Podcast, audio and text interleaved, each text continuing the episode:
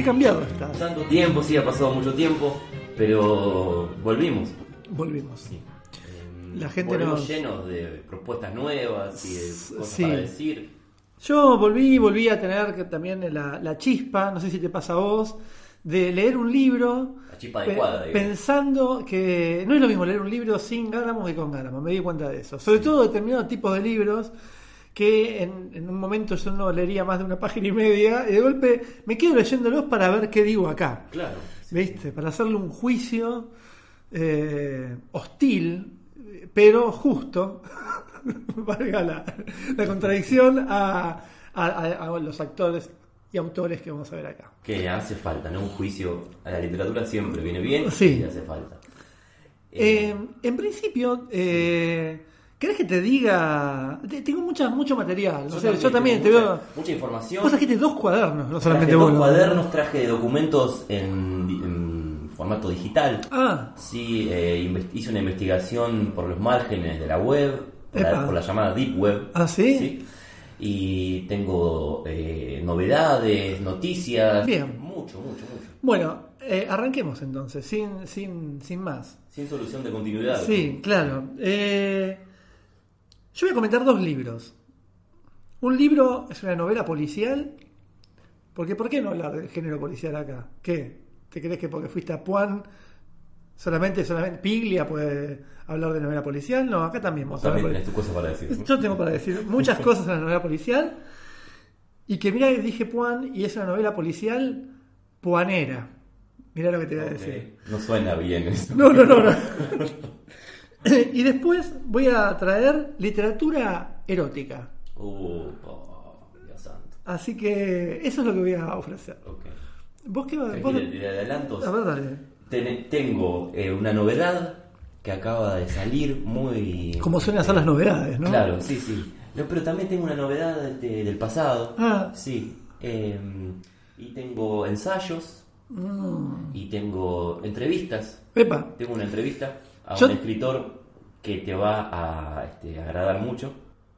Y tengo, bueno, no- noticias del mundo literario. bien. Bueno, pará. sí. Arranquemos con las noticias. Lo que vos quieras, Marco. Noticias del mundo literario. ¿Qué noticias tenemos? No, no, pero no, no, no, no, no. Ah, ¿no? Ah, La ves que sos- para, para la mitad, Bueno. ¿no? Sí. Entonces, pará, yo tengo acá, y esto lo voy a decir de ahora, de ahora un reportaje. Bien. Tengo un ping-pong de preguntas y respuestas que le hicieron a María Kodama. Y lo quiero traer para los lectores de Gama, que por ahí no, no se lo encontraron en la web. Esto salió en el diario El País, me parece. En el país eh, de España, ¿no? No en el Uruguay. No en nuestro país. Ni en otro- nuestro país.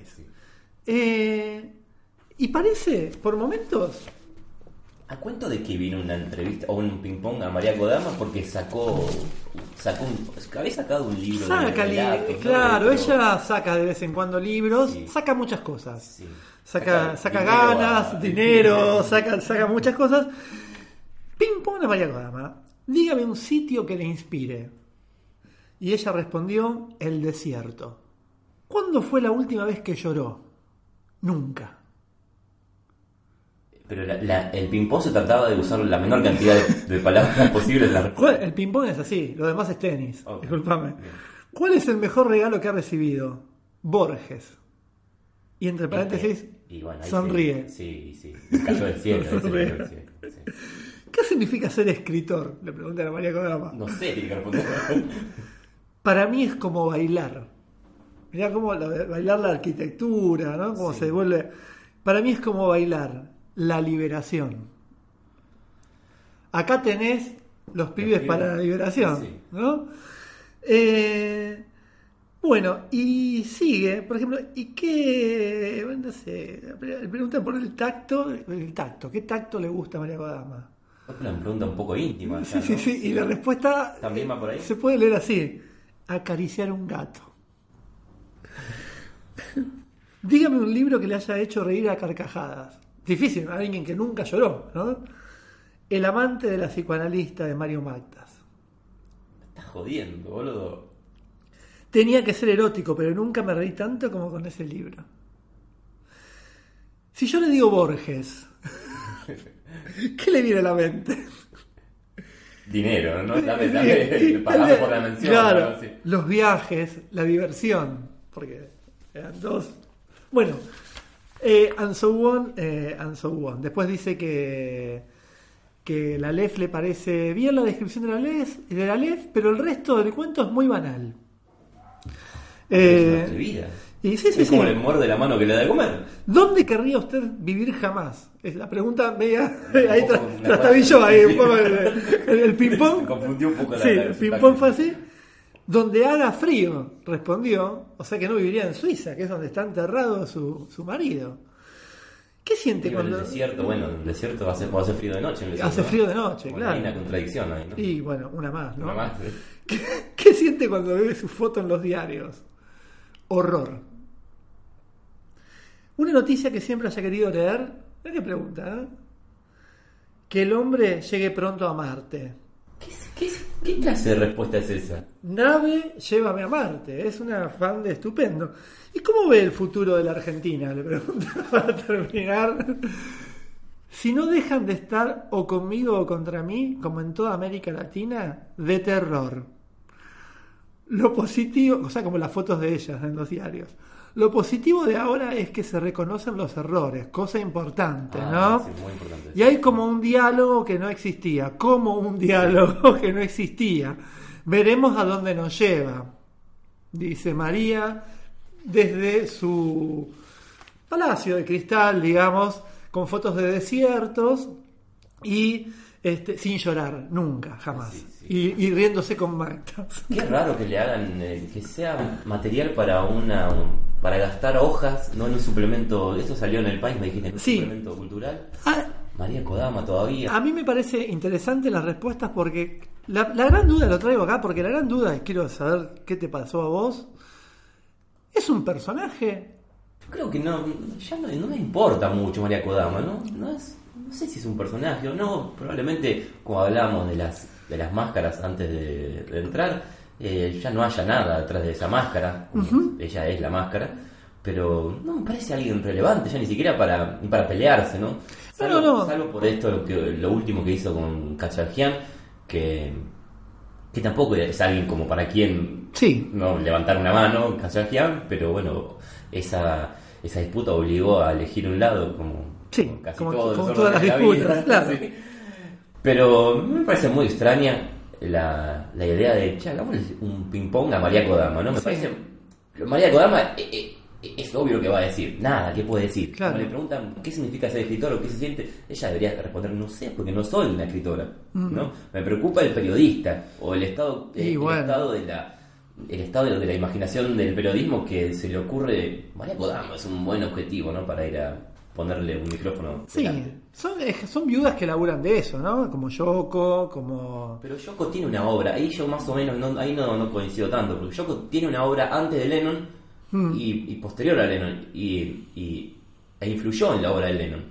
María Kodama no tenía ni obra antes ni después, ni influyó en la obra de Borges. Es ¿no? muy fuerte lo que decís, ¿eh? Porque creo que, que quizás sí influyó. No sé, habría que ver. Habría que ver. Pero, eh, ya que traes una entrevista, porque arrancaste por ese, Sí, por sí, ese sí, lado.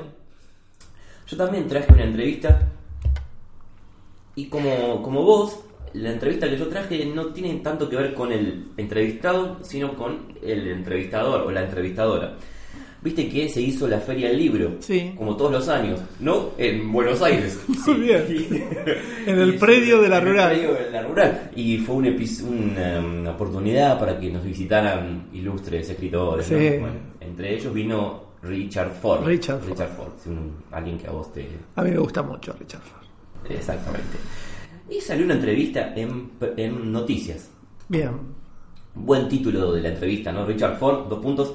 Si alguien critica mis libros, es mi enemigo. Bien. Bien, eso ahí, está bien. ¿no?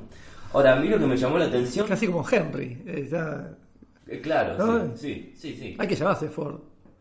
Y la- Uno lo ve acá, pero si uno, ya sea que vivas en Estados Unidos, Ricardo, ahí está, mira, que por una T no fue, pero Sí, sí, sí. el, el- de la Ford, F o R, el, ¿no? Ricky, el Ricky Ford. El Ricky Ford, sí. Y, y además también otra cosa es, este, es- es ser Ford acá, en este país de, tantas de tantos tuercas, ¿no? Chevrolet, ¿no? Claro. Sí. Vos viste que el- el- en general el, eh, nosotros que somos personas de, que nos gusta el ámbito musical, el músico es de Chevrolet en general, ¿viste? Ah, no sé. No sabés, ¿no? Serán los músicos que, que, que vas a ver vos, ¿viste? bueno, yo te hablo de, de la vieja guardia. Chevrolet, ¿qué sería? ¿Sería como más el pueblo? Chevrolet sí que tiene la- como la crucecita. No. Pero es el pueblo. O sea, eh, la izquierda es Chevrolet, la derecha es Ford. No sabes que no lo, no Ah, lo pude ¿ves? dilucidar. ¿no? ¿Ves? Sí, pero mi Y viejo- del caño, ¿qué sería? Dodge. De caño y Peugeot, me parece. ¿viste? o Torino, uno villano de un programa. Pero mi viejo era de Ford, por ejemplo. Ah, y bueno, entonces tiene que ser de Ford. ¿Dónde está esa transmisión? Y, la- y sí, sí, sí, tengo que elegir soy de Ford. sí, Y claro, pero bueno. yo, era, yo era de Ford. Yo cuando veía TC era de Ford. Era de Ford. Sí. Yo no, yo era, si te voy a hablar en serio, era de Torino.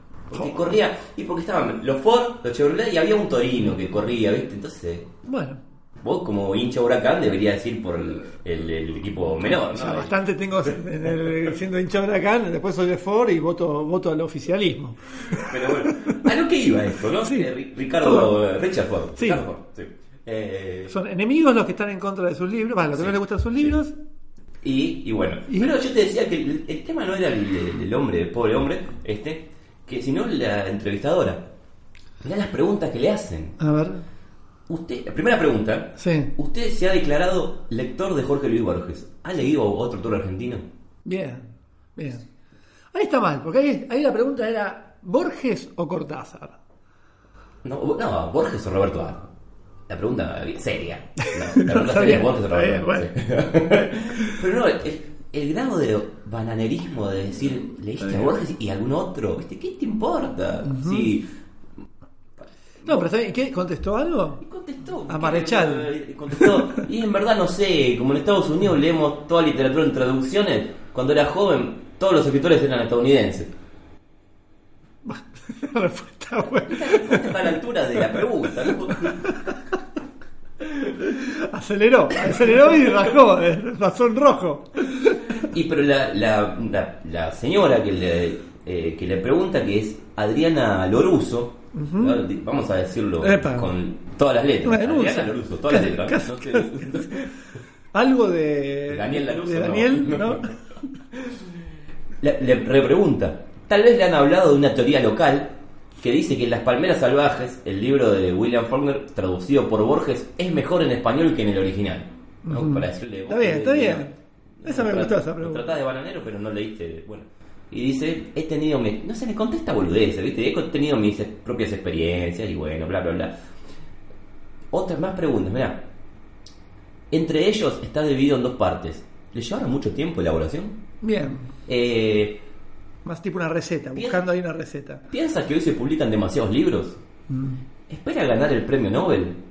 Usted dice en su libro que tuvo una infancia eh, infeliz. El resto de su vida. ¿Fue infeliz? Ahí está. Le Bueno, echó la pelota. muy bien. perder tiempo al tipo este Muy que se vive en bien. Estados Unidos. Muy bien, muy Y te bien. escupió, Marco, pero bien. Me pongo loco, me pongo loco porque No. hace venir un gringo de allá Mm. y le preguntas por Borges si se escribe muchos libros. ¿Y qué sé yo? ¿Viste qué te va a responder, loco? Ricardo, estás viniendo a la Feria del Libro de Buenos Aires. ¿Qué sentido Somos tiene? así, ¿no? ¿Qué sentido tiene que vengas? Venís y bueno, bancátela. Bancátela, Ricardo. Es así. Y así, así, así estamos con el periodismo. Así estamos. sí. Vos decís que, por ejemplo, si va, este, no sé, un escritor de acá, que ahora se me borraron todos, este, Aira. Aira. Aira va a Estados Unidos. ¿No le Sí. preguntan? ¿Y vos leíste a Faulkner? Y ¿Escuchaste la teoría que dice que el, el original de Faulkner es mucho mejor que, que la basura que hizo Borges haciéndose el piola? Mirá, después tengo, para no abrumarte con, con entrevistas, Sí. tengo para que comparemos una, eh, una entrevista, aún más que una entrevista, a una periodista este, del, eh, norteamericana, Sí. refiriéndose a otro libro, para que veamos el estado en el que estamos nosotros y en el que están ellos. Muy bien. Que por, por algo, por algo están por encima de nosotros, Marco. Por algo están por encima de nosotros. Una cuestión geográfica. Sí. ¿Quién es el verdadero Fowie? El chico que a los 10 años ya tenía un arma porque le había regalado su tía y empezaba a disparar contra los papeles de diario. Es que el que escribió Los Pichis Ciegos en un par de días o un par de semanas con unos cuantos gramos de cocaína encima. El que laburaba en una agencia de publicidad del hijo de Roberto Viola en plena dictadura militar el que se ríe de todo y parece que no se ríe de nada, el que tiene hijos por todos lados, cinco a la sazón, que se separa cada dos por tres. ¿Cuál es el verdadero? No me separo, me echan, ya te lo dije, ¿no? me estás pintando todo mal. ¿Quién es? ¿Quién es Fowl? todo- todos, es Fowl, es mi biografía, ¿qué querés? Soy, soy yo todos. Y no soy tan, tan inconsistente, ni, ni, ¿no? Ni tan disperso. Yo no creo que seas ni disperso ni inconsistente. Además, eh, eh, creo que sos versátil y, y muy creativo. Sí. Versátil, creativo. Estoy vivo, no sé. Es una cuestión. ¿Y qué significa para vos estar vivo, Rodolfo? Eso es muy temporal, ¿no? ¿Cómo eran tus padres? Mis padres, bueno, eran buenos, no eran como yo. ¿no? Mi mamá era una señora de su casa, la mamá de casa. Era rubia y fumaba, lo cual era un estigma para mí de chico, ¿no? ¿Por qué? Porque manejaba auto, fumaba y era rubia. Y no, loco, una rubia que fuma y maneja auto. ¿Y cómo saliste de eso? ¿Saliste? ¿De qué salí? ¿Del estigma? No, bueno, el estigma lo debo tener de otra manera, no sé. Empezaste o, o empezaste a escribir, empezaste a publicar a los 38 años. Sí, podría haber dejado, podría haber empezado a los 50, por ahí me hubiera convenido, ¿eh? ¿Y por qué decís eso? Porque sí, porque, le- le- porque no tiene nada que ver el arte de la literatura con, el, con la pertenencia en el, al mercado editorial. Nada. A ver, eh, eh, Nada. mostrame la diferencia, Rodolfo. Bueno, empecemos con los libros. Sí. Eh, ¿Querés arrancar vos? No, no, arranca. Yo tengo un libro para la sección, eh, lo empecé y lo dejé, Bien. pero de- después, porque si no ya es demasiado. Eh, ¿Qué querés? Eh, ¿Porno o no, policial? no, policial, policial. ¿Qué pasa? ¿Tenés un problema con lo...? Eh, bueno, el otro día me... ¿Por qué leer otra novela policial, Marcos? Otra, yo hace rato que no leí. A mí me gusta igual la literatura basura. ya leíste todas. Sí, pero vos sos el que está pensando mientras lee querer resolver el crimen. No. O, No, no, o- o haces una, un suspension of disbelief y lo seguís hasta el final. Yo no soy un lector de novela policial, nunca me interesó Me mucho. imaginé, me imaginé. Pero, este, Me imaginé, sos alguien que no, le, no le gusta la sorpresa, un tipo un tipo que se maneja con la verdad, con la verdad, un lector de, de- de instrucciones de microondas. Eh, leí una, una investigación filosófica de Philip Kerr. Es una novela de 1992, editada por Anagrama, acá. O sea que es un policial de Anagrama, pará. ¿eh? ¿Sí? No te estoy diciendo un policial de debate. Eh, Por ese título, pasa en una universidad, hay un profesor en el medio. of course. Dios santo. Of course. Momento, no, no es eso, es, de- esa es la base. Por empezar, hay una cosa interesante que es una novela editada en, en el 92 que sucede en el futuro, pero el futuro es el 2013. Ok. Entonces está bueno leerlo en el 2018, porque es como que ya ese futuro que quiso armar ya es viejo Sí. y le da otro sentido a esta cosa de fechar las historias, de que le pasó también al pobre Orwell, pero por lo menos Orwell dijo, yo voy a poner un año que en donde yo ya soy cenizas, Y, pero claro, soy polvo, eso, soy polvo. Bueno, que como- Mm. los 50 años para adelante, por lo menos. ¿no? Bueno, acá no, del 92 al 2013 el tipo consideró que... Ojo, capaz que en el 92 el tipo tenía 80 años. Sí, No ah, puede ser también, sí. Hay un asesino serial, ¿no? Muy No, original. no, Muy, muy original. muy bueno. no buscamos eso.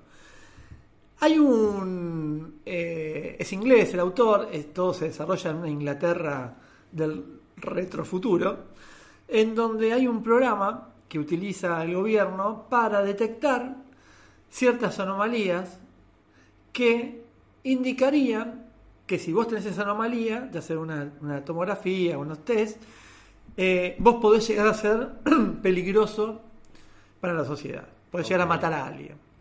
Entonces hay una especie de, no te obligan, pero casi a hacértelo, y si vos te detectan esa anomalía y vos tenés todo el, el- hasta ahora no, no, no mataste ni una mosca, te ponen, te ingresan a una base de datos manteniendo tu identidad secreta y te ponen como nombre clave dentro de la base de datos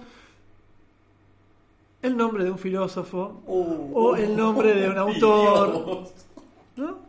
Bueno, eso por un lado. Por otro lado tenés a la heroína, que es una eh, investigadora mujer, que está muy metida en una cuestión de. en donde hoy son las banderas del feminismo. Y la mina, hay un momento en la novela que hay como un paper que ella presenta en un congreso argumentando por qué una mujer es mejor investigadora de, crímenes que un hombre. Entonces, la novela juega con muchos registros, vamos a decir eso, por empezar. El paper este está buenísimo porque dice ella que entran todos a revisar una escena del crimen y los tipos van a la sangre, van a eso y las minas se fijan en el detalle de, no sé, de algo que compró el tipo en la heladera. No sé, es eso. Bueno, eh, el programa este se llama, con unas siglas en inglés que terminan formando Lombroso.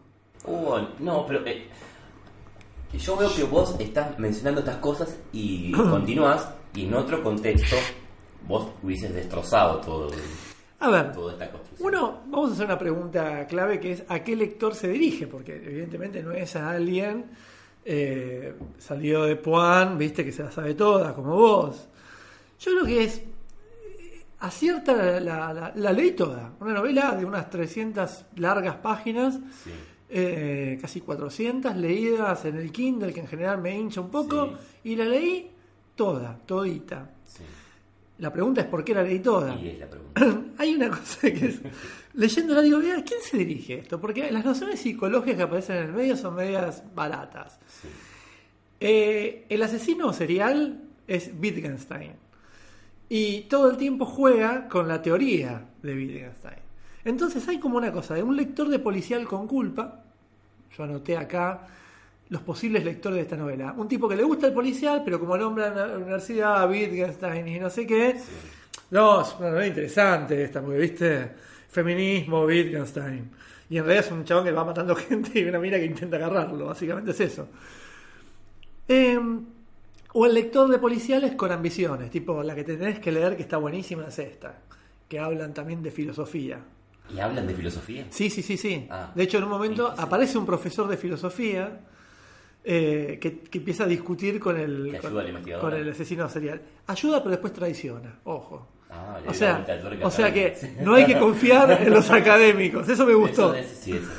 Este, también puede ser dirigida a adolescentes que están en el caldo primordial del mundo cultural, donde todo es como la gente que lee el día que Nietzsche lloró. Ponele. Yo tengo un poco más de contacto con adolescentes que vos, Marcos. Sí. Y no están en la... O sea, le decís Wittgenstein, ¿ni quién más aparece? No, bueno, yo digo adolescentes ya, eh, la- no, no los adolescentes veros, que son los que los que ves vos, sino yo. 20, La, 30. sí. la adolescencia de la vida, que puede ser a cualquier edad. Está bien, está bien. Cuando uno empieza a descubrir autores, el mundo cultural. Bien. La otra vez con, con, un, con un director de cine eh, hablábamos de los que leyeron tarde, los que se enteraron tarde de las cosas. Entonces eh, habíamos empezado a catalogar cierta gente que leyó, ponele El cazador oculto a los 45. Y te das cuenta de eso, ¿viste? Y es como que cometen unos errores de, ese, ese, ese leyó tarde, era la, cosa. Y esto es medio pensado en, en ese punto, de alguien a los 18, 19, está haciendo el CBC para entrar a Puan y una novela policial donde hablan de Wittgenstein, capaz que le gusta. ¿Qué sé yo? Capaz que no, capaz que está escuchando el Duki y diciendo la filosofía de hoy es no sé qué cosa. Eh, y también me parece me que... Estás poniendo, me estás poniendo excusas porque Claro. esto es para el que no leyó mucho, esto para... Sí, sí, sí. Para vos. Para mí. Un ser humano que, que tiene un recorrido largo de- como lector. A ver, para mí es una novela policial que como policial mantiene bastante el misterio, que es lo que uno le pide a una novela policial, pero en este intento de ser un poquito más, hay momentos, ciertos monólogos, sobre todo cuando el personaje, el asesino se pone existencialista, es para querer matar al asesino, como dijera Horacio Fontova, ¿no es cierto? Hay que, en un momento decir, atrapalo ya, así se deja de hablar. Porque hay un registro en primera persona, cada capítulo es un capítulo en tercera y un capítulo en primera del registro del asesino en su diario, que te va tirando de una data, que es la única forma que vos, lector, pueda tenerla, eso es un clásico del policial. A mí me gustan esos policiales donde vos tenés más datos que el investigador. Viste que hay como dos, dos grandes momentos, dos grandes formas de hacer un policial. Sí. Donde Mm. el narrador sabe, sabe más o el que el personaje o, o no. Sí. A mí eso que vos vas descubriendo junto con el investigador, no, no. Poner que yo compré el libro, yo tengo que saber más que el gil este que está investigando. Es eso. Mi plata vale. Mi plata vale. Entonces, la- es una novela que por un lado el policial está bien, más o menos bien, es ese género policial en academias como Crímenes Imperceptibles, como la mitad de la literatura policial inglesa eh, y o Morse, por ejemplo, yo veía la serie Morse y que era así también, viste, a Cambridge y no sé qué, Sí. no sé, cosas así. Bueno, nada, eso. Eh, ¿Y cómo, cómo llegaste a esta novela? me la recomendó un amigo. Porque yo estaba leyendo al Lombroso, el verdadero Lombroso, y dijo, me hiciste acordar una novela que leí cuando era pendejo, capaz que estoy condicionado por eso, que en su momento me había encantado, pero ahora capaz que la leo y no me gusta tanto, en donde había uno que se, que se llamaba Wittgenstein y iba bajando a todos los demás. Esa fue la cosa, y dije, ah, lo voy a bajar. Y fue así. Eh, a ver, te digo, para terminar esto, Sí. es te voy a tirar un, como un ping-pong también, una, una ficha técnica de lo que me gustó para reducir esto. Sí. Ah, el peor personaje es el filósofo, el profesor, el, el profesor que ayuda, que además, no te dije un detalle, que esto lo hace el peor personaje que leí en el año, creo, que es que el tipo además escribía novelas policiales. Oh, no, no, malísimo, malísimo. Eso es muy, muy, muy, muy malo. Eh, Está lleno, es una y- novela que está llena de clichés. sí, sí, los policías son bobos y no, no, son brutos, son sí, brutos, sí, pero eso es una, una ventaja. Es, por eso, es como a medio coser.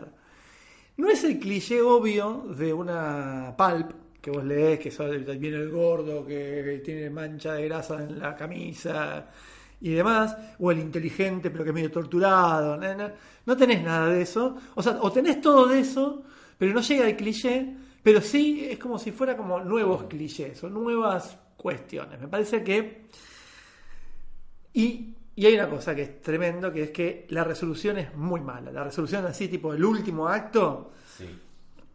no está buena. La resolución del, del, Claro. del enigma no está buena. Entonces, no me sorprende que no, por eso, y es es un problema ese, que no haya sido tanta vuelta, tanta cosa, ¿viste? Con todo, y claro, cuando tenés que caer a resolverlo, lo resolvés como si fuera, no sé, una, una novela claramente para adolescentes, no está tan bueno eso. Y, está, y hay una discusión, una tensión entre la intuición femenina versus el tecnomachismo, que no está tan mal, porque en algún punto revela esa tensión de la novela que mete eso del feminismo en el medio, que me parece en el contexto de la novela policial me parece que estaba bueno, pero es por lo pronto polémico, como que la intuición es femenina, lo femenino está por fuera de, de la razón. de la razón, el También ser femenino y el tener masculino, eso, ¿no? es- eso casi que es como em, es el contrario del feminismo, ¿no? Porque como esencializar a la mujer en lo intuitivo. Sí, pero como un valor, eh, estaba puesto como un valor acá, porque de hecho es lo que termina resolviendo la cuestión, es ese saber, es un saber que solo tiene la mujer, por decirlo de alguna forma, o sea, me, me parece que, que iba por ese lado. Vos también podés decir, ah, no, pero en realidad, ¿por qué vas a reducir a la mujer a la intuición y todo eso? Y sí, ¿no? ¿Eh? Pero no es reducir, es un plus, me parece acá. Esa es la diferencia. Pero bueno, de golpe, al, nove- al, al leerla hoy, tenía también esos tintes que, que tenían cosas. Porque, ¿Es a una ver, mujer este, que está sexualizada o no? sí, sí, re sexualizada. Sí, bueno, entonces no. No, pero sexualizada de una forma muy femenina. Tengo que aclarar eso. Sí. Es feminista, la, la- el personaje es feminista, claramente feminista, lo dice, y, y su desarrollo claramente es feminista en un mundo machista de la policía De 1992, ¿no? eh, 1900 de do- del 2013, en realidad donde está fechada la, Ah. la- la historia, con una ministra eh, femenina arriba de ella, pero que, que la ministra, que es mujer, en realidad está eh, como de alguna forma partida entre este, el, el poder más machista y, y- y cierto tinte en donde se juega, bueno, no sé, una serie de cosas ahí que, que hacen que, que la novela no sea tan mala, digamos, que no, no, no. Tiene todos estos clichés, todo bien, bueno, está bien, qué sé yo. Por lo pronto hizo un movimiento con respecto a la novela que alguna vez comentamos acá de Prom, donde Heidegger era un personaje. Sí. Bueno, por lo menos acá eh, no, no aparece el verdadero Wittgenstein resolviendo el crimen. Entonces bueno, hay, un- hay un- una intención de cierto, de cierto corrimiento hacia la ficción, ¿no es cierto? Que, está bien, es bienvenido. Así que bueno, una investigación filosófica, el título de Philip Kerr, eh, te lo dejo a vos, ¿viste? ¿Qué sé Bueno, yo? bueno. Eh, no sé. No, lo- capaz la bajo, ¿sí? ¿Viste? Para Fíjate. de tu lectura. Un par de. Sí, sí, sí, sí. Un par de capítulos y ves. Es lo que yo hice y después me enganché.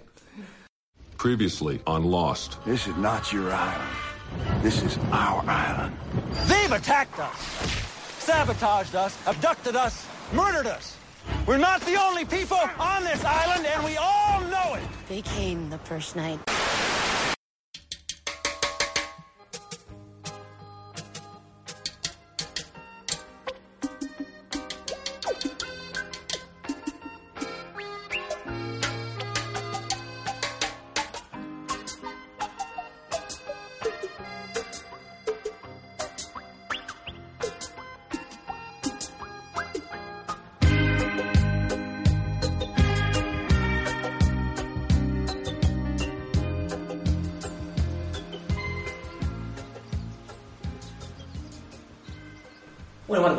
Estamos aquí nuevamente, sí, en un, en un ámbito nuevo. Este lugar al que te traje. Sí. No sé si te sentís a gusto acá. Sí. ¿Estás bien? Sí, sí, estoy muy bien. Bueno, tengo una novedad para comentarte que es la nueva novela de J.P. Soy. Sui. O, o Sui. o Claro. Soy, ¿no? Soy. Sí. Soy. Florecieron los neones. JP. JP. Es una novela. Ah, pone foto ahora ya. Ya pone, sí, ya se supo quién es. Ah, mirá. No, no me acuerdo del apellido, pero ya se supo quién es. Y pone fotos. A ver la foto. Un hombre medio palo pandolfé. Me lo imaginaba perfectamente así. Jamás me imaginé algo. Mirá, es de mi año. Este cursó periodismo en la UBA, bueno, en fin, no ejerce. Que, que no ejerce, este. Mm. No ejerce nada. No ejerce, sí. Pero es profesor, es docente Ah. en ciencias de la comunicación, creo. Ah, mira. Sí. Eh, florecieron los neones, se llama. Es una. Dice, florecieron los neones, Narciso Falopio, un hallazgo de JP Soy. Yo le tengo, le tenía todavía hasta esta novela. ¿Qué es Narciso Falopio? Para, para, porque vos, vos recién te, te- te detuviste en cada detalle que yo dije del pobre Wittgenstein. No, es de rol, no. Narciso Falopio, ¿qué es? ¿Qué sería? Que si querés decirlo después, pero. No, no, te lo digo ahora, te lo Sí. digo ahora. La novela es, tiene eh, tres partes. Una introducción. En medio de un final. no, no, no. Tiene un, estudio introductorio, Ajá. ¿sí? Que es como, sí, como si fuesen sí, esos estudios introductorios que aparecen a veces. El texto en sí. Y después una carta final, que ya te diré qué es. Eh, en la introducción, el autor, el autor J.P. Soy, ¿no? Sí. cuenta cómo, enco- cómo encontró el texto que vamos a leer a Ah. continuación de la novela, que es un texto de este tipo, Narciso, Narciso Falopio. Falopio. Sí. Él- Ese, ese, ese recurso, sabes que nunca lo había escuchado yo. no, es muy novedoso. Sí, no, no sab- no lo conocía. No, no, no lo conocía, Sí. no lo conocía. Pero ese recurso es, es, lo, es lo único que tiene, digamos. Sí. Es triste, qué, qué- qué pobreza. Y bueno, No, está bien, bueno. Es lo único que tiene, ¿sí? Eh, ¿Sabes qué? Me, que me, me dio la sensación de que es un hombre que me perdone. yo- él nunca va a escuchar esto, así que yo No. lo puedo decir, ¿no? Me parece que es un hombre que no le gusta escribir. Mm, ¿Y por qué escribe? No le gusta escribir ficción, me parece. Mm, Porque él, él- este llamado estudio introductorio, eh, y esto lo dice él mismo en una entrevista después, parodia un poco el discurso académico, ¿no? Es, Sí. un, es un estudio introductorio como si fuese escrito por un, un puanero. Como un paper, digamos, Claro, es, sí. es- es como un paper. Ah. De hecho, tiene al final como toda la bibliografía. Bueno. Pero además, eh, cuenta cómo, y esto, sí- esto sí es divertido, cuenta cómo, cómo, le- cómo cayó en sus manos el- el- la novela que vamos a leer después. Ajá. Y eh, lo que cuenta el tipo es que estaba sin laburo, como no tenía un mango, pero le gustaba mucho leer, entonces iba a revolver como la basura de los concursos de, de literatura. Entonces Ajá. se llevaba las, las Claro. que tiraban de ahí, ¿no? Y, y después se llevó esta que florecieron los neones, ¿no? Y em, ya en esa, en esa, en este, en este estudio introductorio em, anticipa lo que como la como quita del medio cualquier tipo de suspenso o que vos o que o que la motivación para leer sea ver qué pasó porque ya te dice desde, el comienzo del personaje después se va a enterar que es un cyborg Ah. y que la mujer también es un cyborg y al final encuentra la revelación por parte como a partir de, de su relación con, la- con una mina que aparecerá ¿no? o sea que ya no como no hay no es que tenés que Es de los tuyos. es de los míos por eso este este Pura forma. Los que gozan forma. con la forma. pura forma Los Sí. gozadores de forma. Bueno, eh, pero ese mm, estudio introductorio me parece que funciona más como, como una especie de, em, de posición política acerca de, la, de cómo leer que como que como otra cosa, porque está esa, esa idea de, de- de no, dejarse llevar por, ni por la peripecia ni por la sorpresa, Mm. y después dice otra cosa que es este, que está bueno, que es esto. Em, Narciso Falopio nos plantea otro desafío como lectores. No solo ver lo dicho, la cosa iluminada por el relampagueo de la frase, no solo detenernos en esa objetividad, sino continuarla, ver el material incluso cuando no está escrito. ¿Qué quiero decir? Por ejemplo esto, y cita, una parte de la novela. La mujer se llevó a la boca un vaso de whisky, después dio una pitada a un cigarrillo y dijo algo al chico. Y la chica con los que estaba. Ellos abrieron la boca, rieron, miraron al cielo y suspendieron la mirada, esperando que los fotografíe un satélite al alcance de la mano. Y ahí termina, termina la cita. Y sigue el- este escritor de la introducción. ¿Pudiste verlos sacando una selfie? El autor nunca lo dice, pero ¿pudiste verlos sacándose una selfie? Si después de releer el fragmento todavía no se te aparecieron así, la novela te va, te va a parecer un opio. Como lectores debemos caminar sobre las huellas del autor, pero donde él se detiene, donde deja de decir, debemos dar uno o dos pasos más allá. Eso me parece que está bueno, ¿no? Instrucciones para leer eh, la novela. Discusiones acerca de, de una especie de teoría de la lectura, ¿no? Ajá. Eh, ahora, esto es, es, una es una introducción que parodia el discurso académico, porque además como cuenta cosas que como en un discurso académico no, no se contarían, como, como eh, no sé, dice, eh, compró un libro y, eh, dice, apenas pude leer la primera página porque es un libro en alemán, con ayuda de un diccionario, y tal vez fue media página, ni siquiera eso. Ven- Vencido por esa lengua nazi, regalé el libro a una vecina. También le llevé una porción de strudel que me hizo traer mediante un delivery. No quisiera tener que contar el desenlace con la vecina. No hubo desenlace con la vecina. Ella no estaba. Y bla, bla, bla. Como, como cosas que no, no Claro. aparecen, ¿no? Pero bueno, el punto es que ya la novela anterior, la que yo leí, que era Te quiero, ¿no? Uf. Parodiaba el, el, el qué sé yo. Sí. La, la primera, Sol Artificial, como también parodiaba un poco el discurso periodístico de la entrevista, cosa que él también admite en una, en una entrevista reciente que me olvidé de traer. Y ahora esto paró como es el hombre de la parodia. Y puedo decir, ¿y cuánto es que escribís en serio? Ahí está. ¿No? Ahí está. Un cobarde. Como siempre decimos acá de la gente que, como cuando. ¿te acuerdas esa, esa novela? Siempre me quedó la. Que el tipo empieza a hacer un. del, del gallego, que empieza a hacer un, una descripción súper cliché de la habitación de la chica, ¿la verdad? Y se, se detiene para decir que es cliché. Ah, sí, y que decimos, sí. bueno, eh, la- hacela bien. Si te parece cliché, o la borrás y se, se hace así, mira. Cuando lo lees y no te gusta, se saca la, la, la página, la hoja. De hecho, ni siquiera se, hay que imprimirlo, no se saca ninguna página. Claro. Eh, simplemente se, se selecciona todo O con el cursor apri- aprieta delete, y ¿no? se, proto- se pone delete y seguís escribiendo bien. Eh, En, en- en esto, entonces, pero él es un escritor en algún punto y siempre se juega con eso, como que es alguien que juega, juega ese chiste, el chiste posmoderno, el chiste de ir por, de fu- por fuera de la forma, ya queda re viejo que sea posmoderno igual, pero, pero en algún punto es eso. Te quiero, yo me acuerdo que es uno de los peores libros que leí en mi vida. malísimo, sí. Y sin embargo, como era una ironía o una parodia, o, o- eh, ahí, tenía, ahí tenía ese escudo. ese era el escudo. Claro. Que en realidad, eh, ¿para qué sirve un escudo si del otro lado no hay nada? ¿Qué querés cuidar? Sí, exactamente. Pero como a vos te gustan las formas, debería gustarte. Pero esta, eh, esa introducción a mí me gustó. Cuando yo lo leía me, me- me parecía que iba a estar bueno el libro. Ahora, te decía que es un hombre que no le gusta escribir ficción, porque después el texto es malo. O sea, es como es muy plano, hay un solo personaje que es este Narciso Falopio, que te cuento muy brevemente que- que- de, qué- de qué la va. Es un tipo que está tomando todo el tiempo unas pastillas que se llaman pastillas de Neurovalle, que Bueno. todo- como que todo remite a- al y Sí. todo eso, ¿no?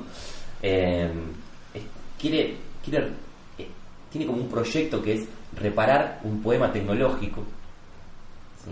Bueno, que, que- que después lo imprimen en una impresora de 3D, Mm, que- ahí es un anacronismo. Pero el poema tecnológico consiste en, ahora te digo, sí, cual consiste en, un, en, un- en una especie de, de, eh, micromundo. Mm. O sea, él lo llama poema tecnológico, pero cuando lo imprimen es- tiene como tiene casas y tiene un sol y tiene como es un, como es un territorio. ¿no? Y em, y después en la, no- en la novela como el, todo el, el- el conflicto es un- como son dos conflictos. Uno es el del tipo con, con este proyecto de, repar- de reparar un poema tecnológico que supuestamente lo que quiere hacer es restaurar la fe. Todo dicho así, como todo muy simbólico, ¿viste? Sí. Muy como, bueno, restaurar la fe. Y después tiene, hay un, este, hay un conflicto con la paternidad. Es una novela sobre la paternidad, porque está mm, em, eh, la mujer queda embarazada.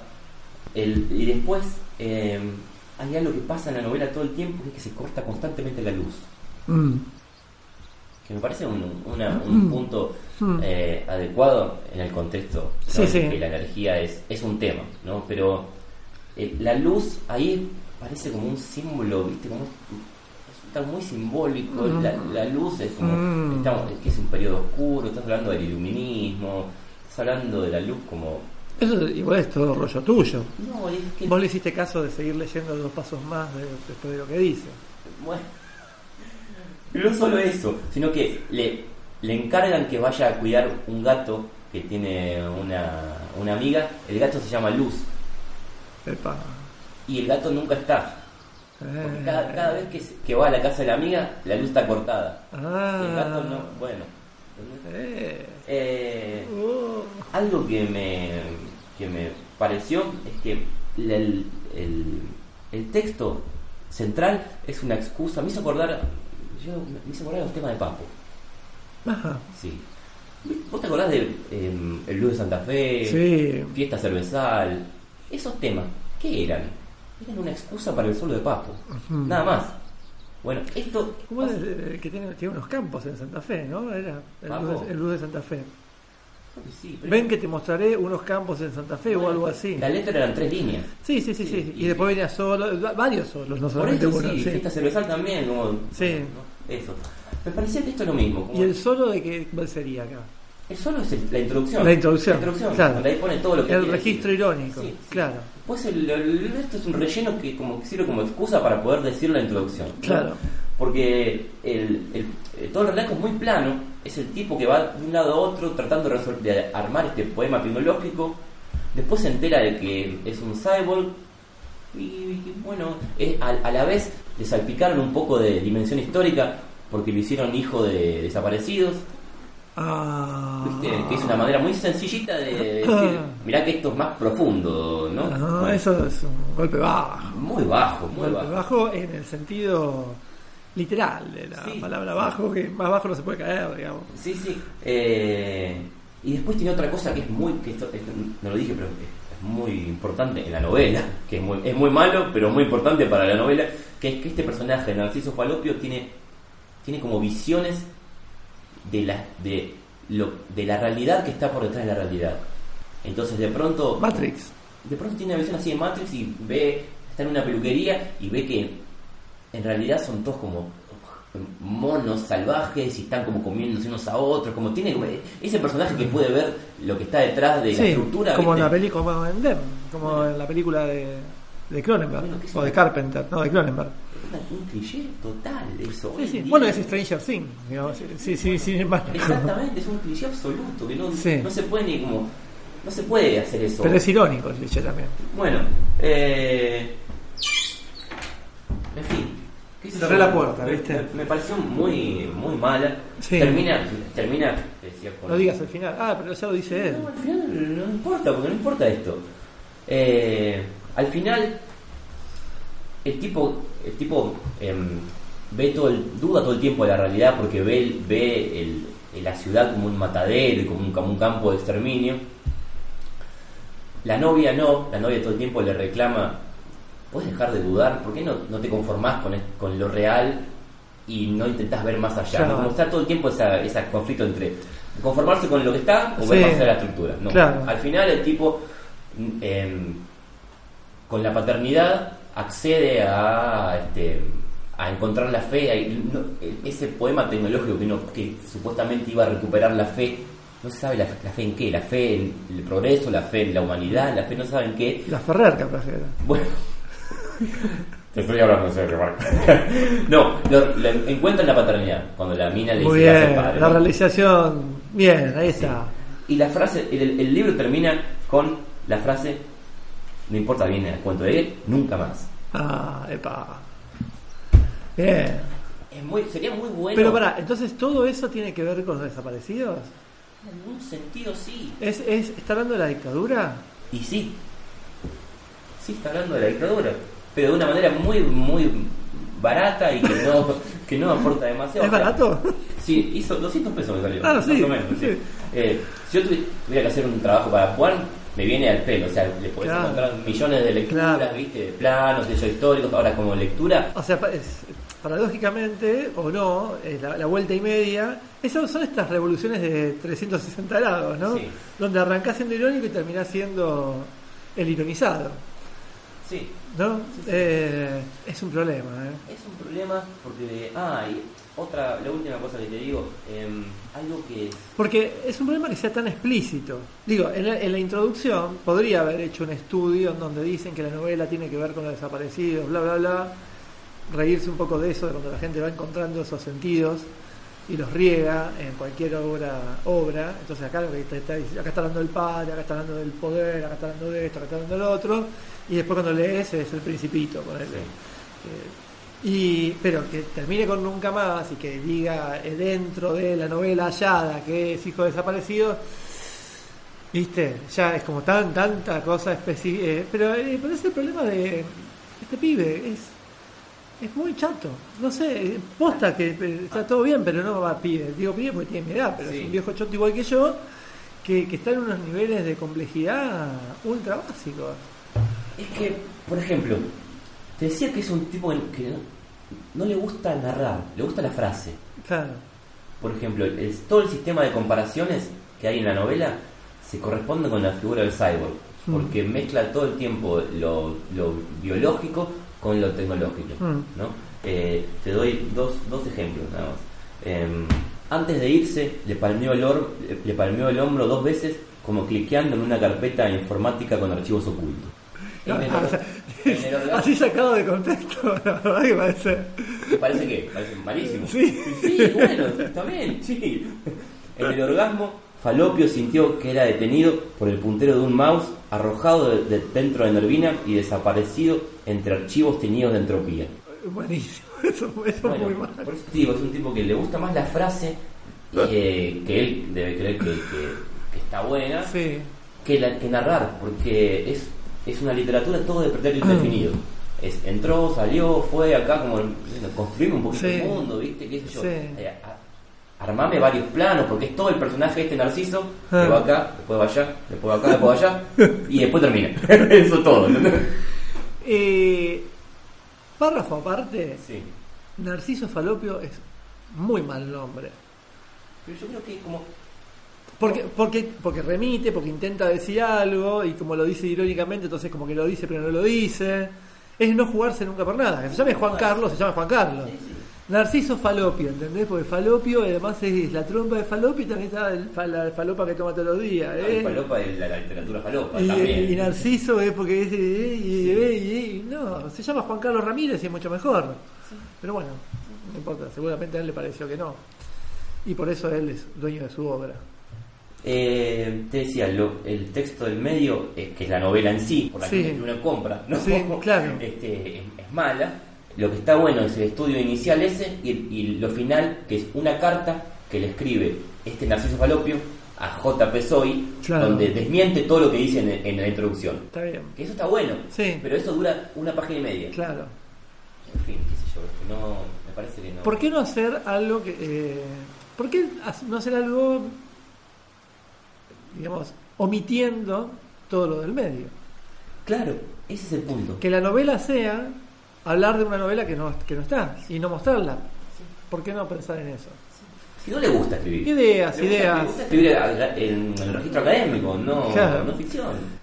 Bueno, ¿cuántos eh, enchocitos le das a JP? Era la última oportunidad que le daba JP Soy. Le- le diste un montón, Sí, le di tres. Yo el día casi me compro la novela de Bob Show y digo, al final no voy a, no puedo estar leyendo cuatro novelas de este chabón. Y no la compré por eso, porque me pareció que no, no. He tenido la suerte de cuando tenía 16 o 17 años leer el Evangelio según el Espiritismo, el libro de los Espíritus, el Cordón de Plata, la Caverna de los Antepasados, leer a Jorge Adum, a Paula de Berger, Un pacto con los brujos. Esa fue mi literatura, no Cortázar, nunca. Tengo la encuesta nacional de consumos culturales 2017, Alejandro, en mis manos. Eh, y la traje ¿por qué? Porque vos decís, ¿por qué? Es una encuesta que hace quién. El, Estado. Ah, El Estado, eh, el ministro de Cultura Pablo Belluto, el secretario de Cultura Andrés Grivinikov y la directora nacional de Innovación Cultural. ¿Vos sabías que existía la Dirección Nacional no de Innovación. Cultural? Bueno, hace estas cosas. pero supongo que con los recortes actuales han dejado de existir. que se llamaba Alejandrina Delía, quizás es algún familiar de Delía de estos que habían metido, eh, no creo, pero bueno, hay un montón de gente, mucha gente haciendo esto, que es una encuesta que hicieron de consumos culturales. Hay un montón de cosas que escuchamos, que miramos, que leemos y que hacemos en Internet. Vamos a la lectura, que es lo que nos interesa. Disculpame que te, que te deje en ascuas con respecto a la música. Eh, ¿Y los entrevistados fueron quiénes? eh, es una encuesta así en general. en general, población. a la población. Sí, sí, sí, sí. A ver, el punto es si la gente lee o no lee, ¿no es cierto? Y esto me gustó. La gente que no lee, ¿por qué no lee? Dice, ¿usted lee? No, no lee. ¿Por qué no lees? El 47%, ¿qué dijo?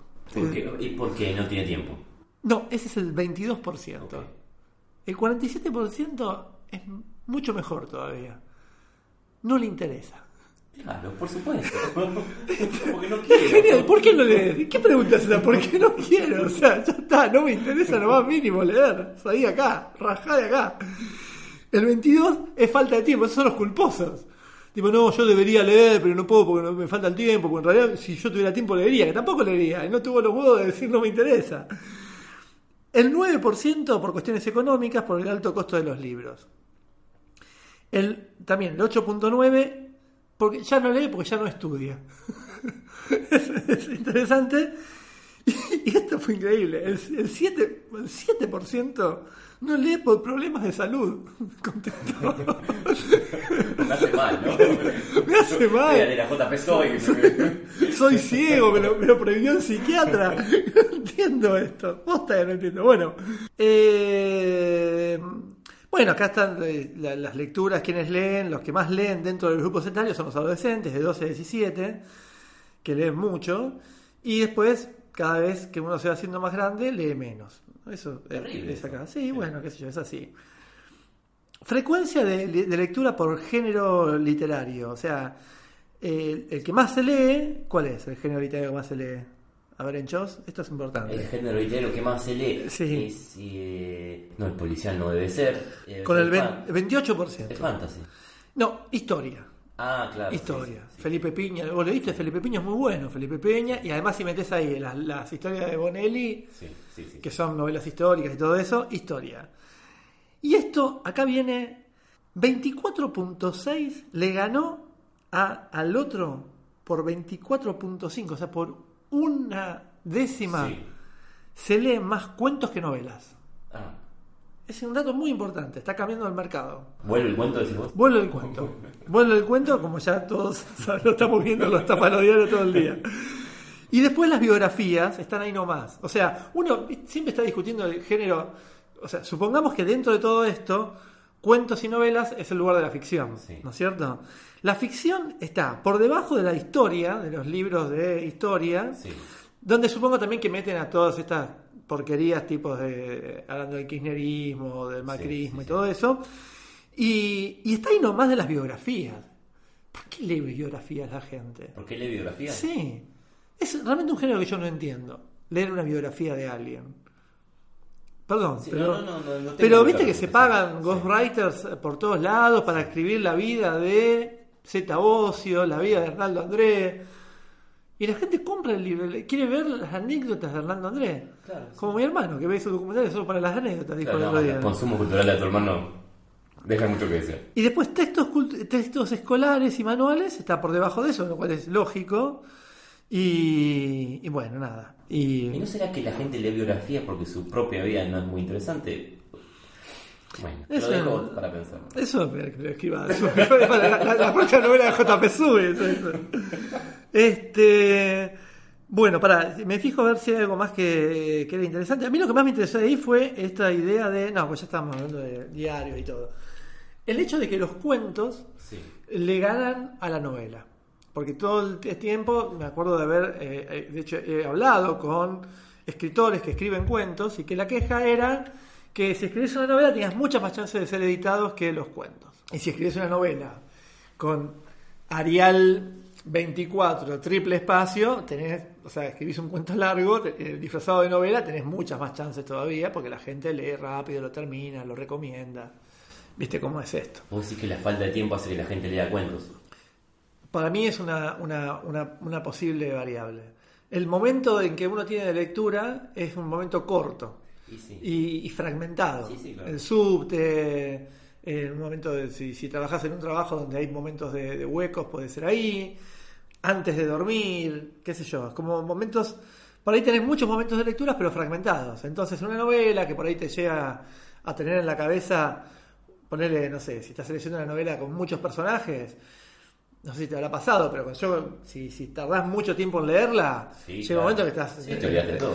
Aparece uno y dice, y este guacho, mirá, y resulta que ya eh, te lo habían dicho tres páginas atrás y ya te olvidaste, ¿viste? Así que bueno. Bueno, Marcos, este, se nos está haciendo un poco tarde, Sí, ¿no? sí, Eh, sí, sí. Así que nos quedan algunas cosas afuera Sí. que van a ser retomadas en, eh, en un próximo. En un próximo encuentro, eh, este, así que sí, que, que intentaremos que sean más o menos más seguidos. A la brevedad y con Sí. algún tipo de periodicidad un poco Sí. más regular. Igual viene el mundial ahora, ¿viste? Así que apurémonos No, a grabar antes del mundial porque después. Vos sabés que yo soy antimundial, ¿no? Sí, ya quiero sé, que pierda. Argentina, quiero que se rompa Messi, quiero todo eso. Y bueno, En mi opinión. sos distópico. Distópico. Así que bueno, Bien. ¿De qué equipo sos?